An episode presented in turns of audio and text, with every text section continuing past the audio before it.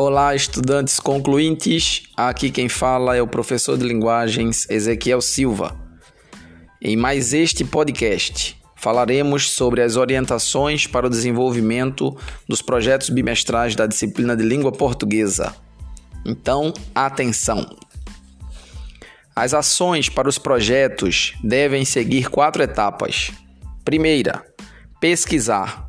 Nesta etapa, os estudantes devem selecionar autores, fontes e teorias que interessem para a leitura posterior e embasamento do trabalho.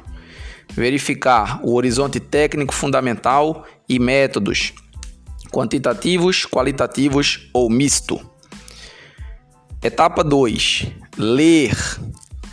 Nesta etapa, os estudantes devem ler o maior número de autores possível como diz a máxima, ler autor para ser autor. Então, quanto mais autores, quanto mais teorias forem lidas, quanto mais ideias forem é, absorvidas, mais enriquecido o estudante estará para ocupar o papel de autor quando chegar o momento de escrever o seu trabalho. Etapa 3: Estudar. Nesta etapa, os estudantes devem comparar informações dos autores e fontes lidas, refletir sobre as abordagens teóricas, destacar as que são mais relevantes à construção do trabalho intelectual como autor. Etapa 4: Elaborar. Nesta etapa, os estudantes deverão, deverão fazer a produção autoral, ou seja, inédita com metodologia científica, iniciar a escrita com suas palavras, o seu entendimento das ideias dos autores lidos e só depois aprimorar a escrita até que chegue à qualidade formal e política necessária, com dados e fundamentos e também com argumentação vai se construindo o texto por partes, indo de poucas linhas mal escritas ao texto científico formal final bem elaborado. Espero que essas dicas tenham ajudado vocês na construção das nossas ações para os projetos e aguardo vocês no nosso próximo podcast. Um abraço.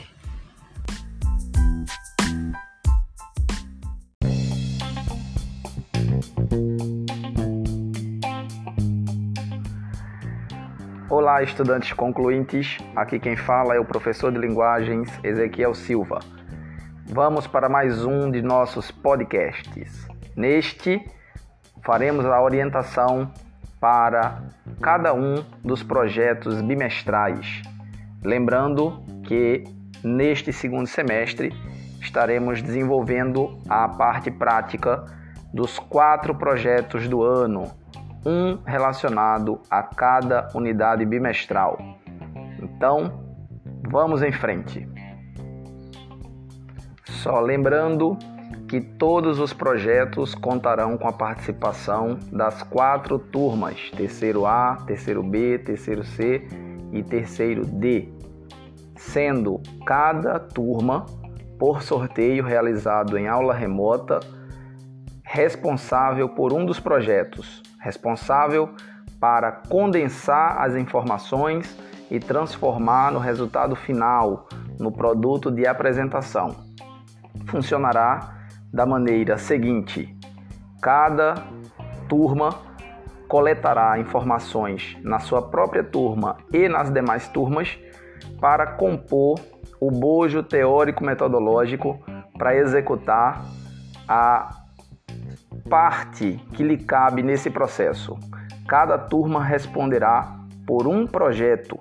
No entanto, as quatro turmas participarão de cada um dos quatro projetos. Ok? Então, vamos aos detalhamentos. Projeto 1 Jornal Digital EBJC News.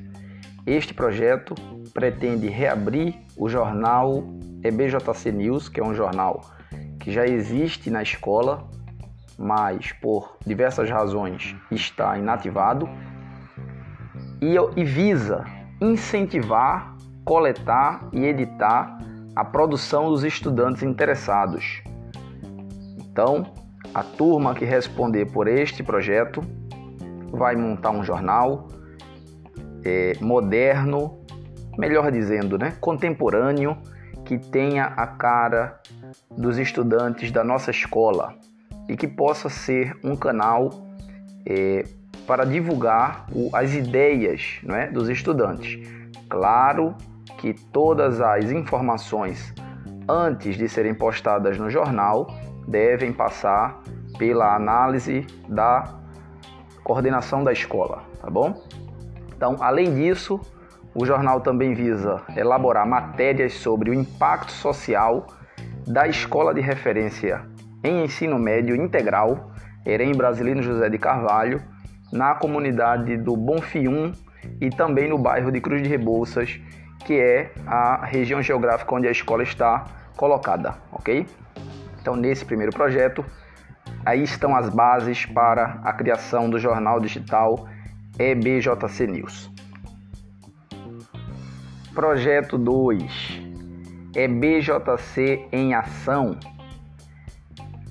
esse segundo projeto visa gravar entrevistas sobre os projetos da escola com os estudantes, professores e a própria gestão e coordenação para postarmos no Instagram institucional da escola, bem como no jornal digital EBJC News. Então, esse segundo grupo de trabalho que vai desenvolver o projeto 2 deve fazer um levantamento de que maneira a nossa escola está em ação em relação a projetos relacionados às outras áreas, às outras matérias e às outras é, disciplinas em relação ao que se está produzindo, mesmo em contexto pandêmico, referente a projetos. Então, projeto 2 vai condensar essas informações, entrevistando estudantes, professores, gestão, coordenação, para ter uma visão precisa de tudo que a escola está oferecendo é, em termos de projetos, para que a gente possa então publicar essas informações sempre com a análise prévia da coordenação. Projeto 3: Livro Marcas e Marcos: A Vida em Prosa e Poesia.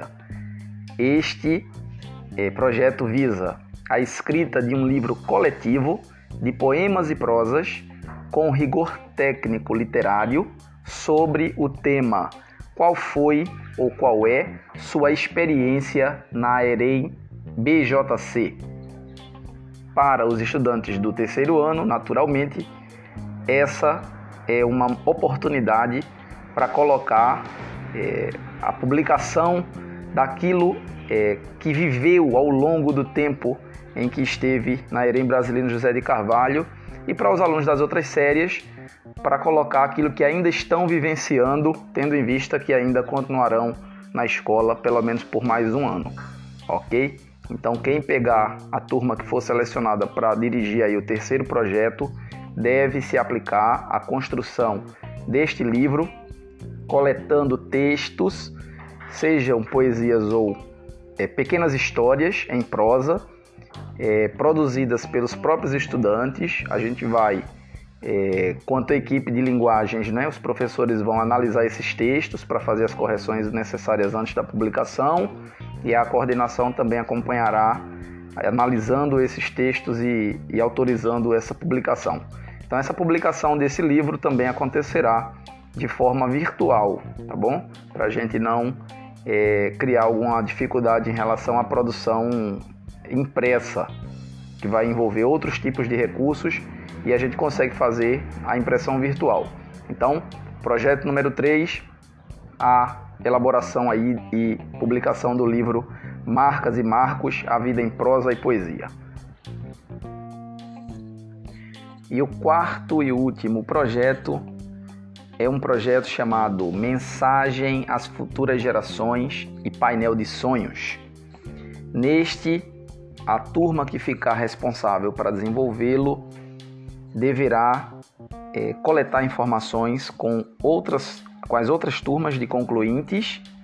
Esse é especificamente para os concluintes, é, para a produção de uma placa histórica pela primeira vez no Brasilino, isso nunca aconteceu anteriormente, então é inédito. E essa produção de placa histórica conterá uma mensagem dos estudantes concluintes às futuras gerações de alunos. Essa placa, a, a iniciativa desse projeto pretende fixá-la abaixo do quadro de fotos dos estudantes concluintes 2021. Ou seja, vocês já perceberam que naquele corredor administrativo há placas das turmas que se formaram anteriormente, não é dos últimos anos. E aí, além desta é, placa de fotos, pela primeira vez, a partir da turma de vocês, né, da, das turmas de vocês, de concluintes, haverá embaixo uma placa escrita com uma mensagem às futuras gerações de alunos. Então, esse vai ser um texto pequeno, mas construído com a participação de todos os estudantes das quatro turmas, ficando, é claro, uma das turmas por sorteio é, responsáveis por finalizar esse processo. Parece uma construção menor do ponto de vista do, de, do quantitativo de escrita, mas ela também tem um peso enorme no sentido de que é um, uma placa histórica e no sentido de que vai precisar de uma grande capacidade de síntese dos responsáveis, porque muitos estudantes vão dar suas opiniões, suas impressões, suas frases de efeito, e isso precisa estar condensado num texto único e que represente cada um de todos os estudantes das quatro turmas, ok? Então, além disso, também será feita a produção do painel dos sonhos da escola. Então vocês vão nesta última é, parte, né, nessa segunda fase, aí sim acionar outras turmas, primeiros e segundos anos, para a produção do painel dos sonhos da escola. E a gente detalha com vocês exatamente como fazer isso, mas já antecipo aqui que se trata das pretensões da escola, o que a escola pretende construir, o que a escola pretende alcançar em termos de resultados, com as notas né, nas avaliações externas, em termos de estrutura, por exemplo, a construção de uma quadra poliesportiva e por aí vai. E o que a escola já conseguiu, não é? Aqui é, na região metropolitana, poucas escolas públicas têm ar-condicionado, a escola também sempre tem um bom estado de conservação e limpeza. A escola sempre tem também um bom padrão de comportamento dos estudantes, ou seja, a escola é, é muito bem avaliada em termos de oferecer um ambiente propício ao aprendizado, é livre de grande parte das interferências, dos ruídos, das, é, dos problemas comportamentais que, que são comuns às escolas públicas, a nossa escola já alcançou resultados em relação a isso, né? A gente não tem mais o toque e assim mesmo é, a escola consegue funcionar normalmente sem aquele toque, né? sem aquela sineta estridente avisando da troca das aulas. Tudo isso são avanços que a escola conquistou, mas existem outros, como eu falei da quadra, como eu falei é, de questões de notas, né? de alcançar resultados. Essa última parte ela tem a ver com o painel dos sonhos, né? O painel é dividido em duas partes: o que já foi conquistado e o que pretende ser conquistado, para que com as turmas que virão se possa elaborar estratégias para conquistar esses sonhos que a escola ainda pretende. Lembrando que os sonhos da escola, na verdade, a escola não é, não são as paredes, não é o prédio, a escola são as pessoas, então não deixa de ser os sonhos de todos nós, né? Professores, estudantes, da gestão e entre outras é, entre outros funcionários que trabalham lá, né, secretaria, cozinha, é, pessoal da conservação, todo mundo, a portaria, a própria comunidade ao redor, todo mundo sonha em ver o melhor da escola e esse painel precisa estar construído na frente de nossos olhos para a gente sempre buscar a realização de cada um dos sonhos que forem inseridos nele, tá bom? Então são duas coisas, né, nesse quarto projeto. Uma é a placa com a mensagem às futuras gerações.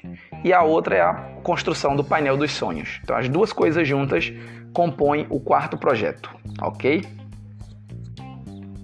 Então é isso. Antecipo a todos aqui os meus votos de bom trabalho e bom desempenho.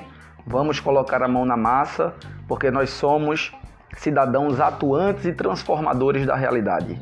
Nós não podemos é, apenas guardar as, as nossas impressões e os nossos pensamentos, mas muito pelo contrário, precisamos expor nossas ideias, a nossa forma de ver o mundo e dessa maneira agir ativamente para a transformação da sociedade em que vivemos, não é isso? Então, um abraço a todos e até o nosso próximo podcast.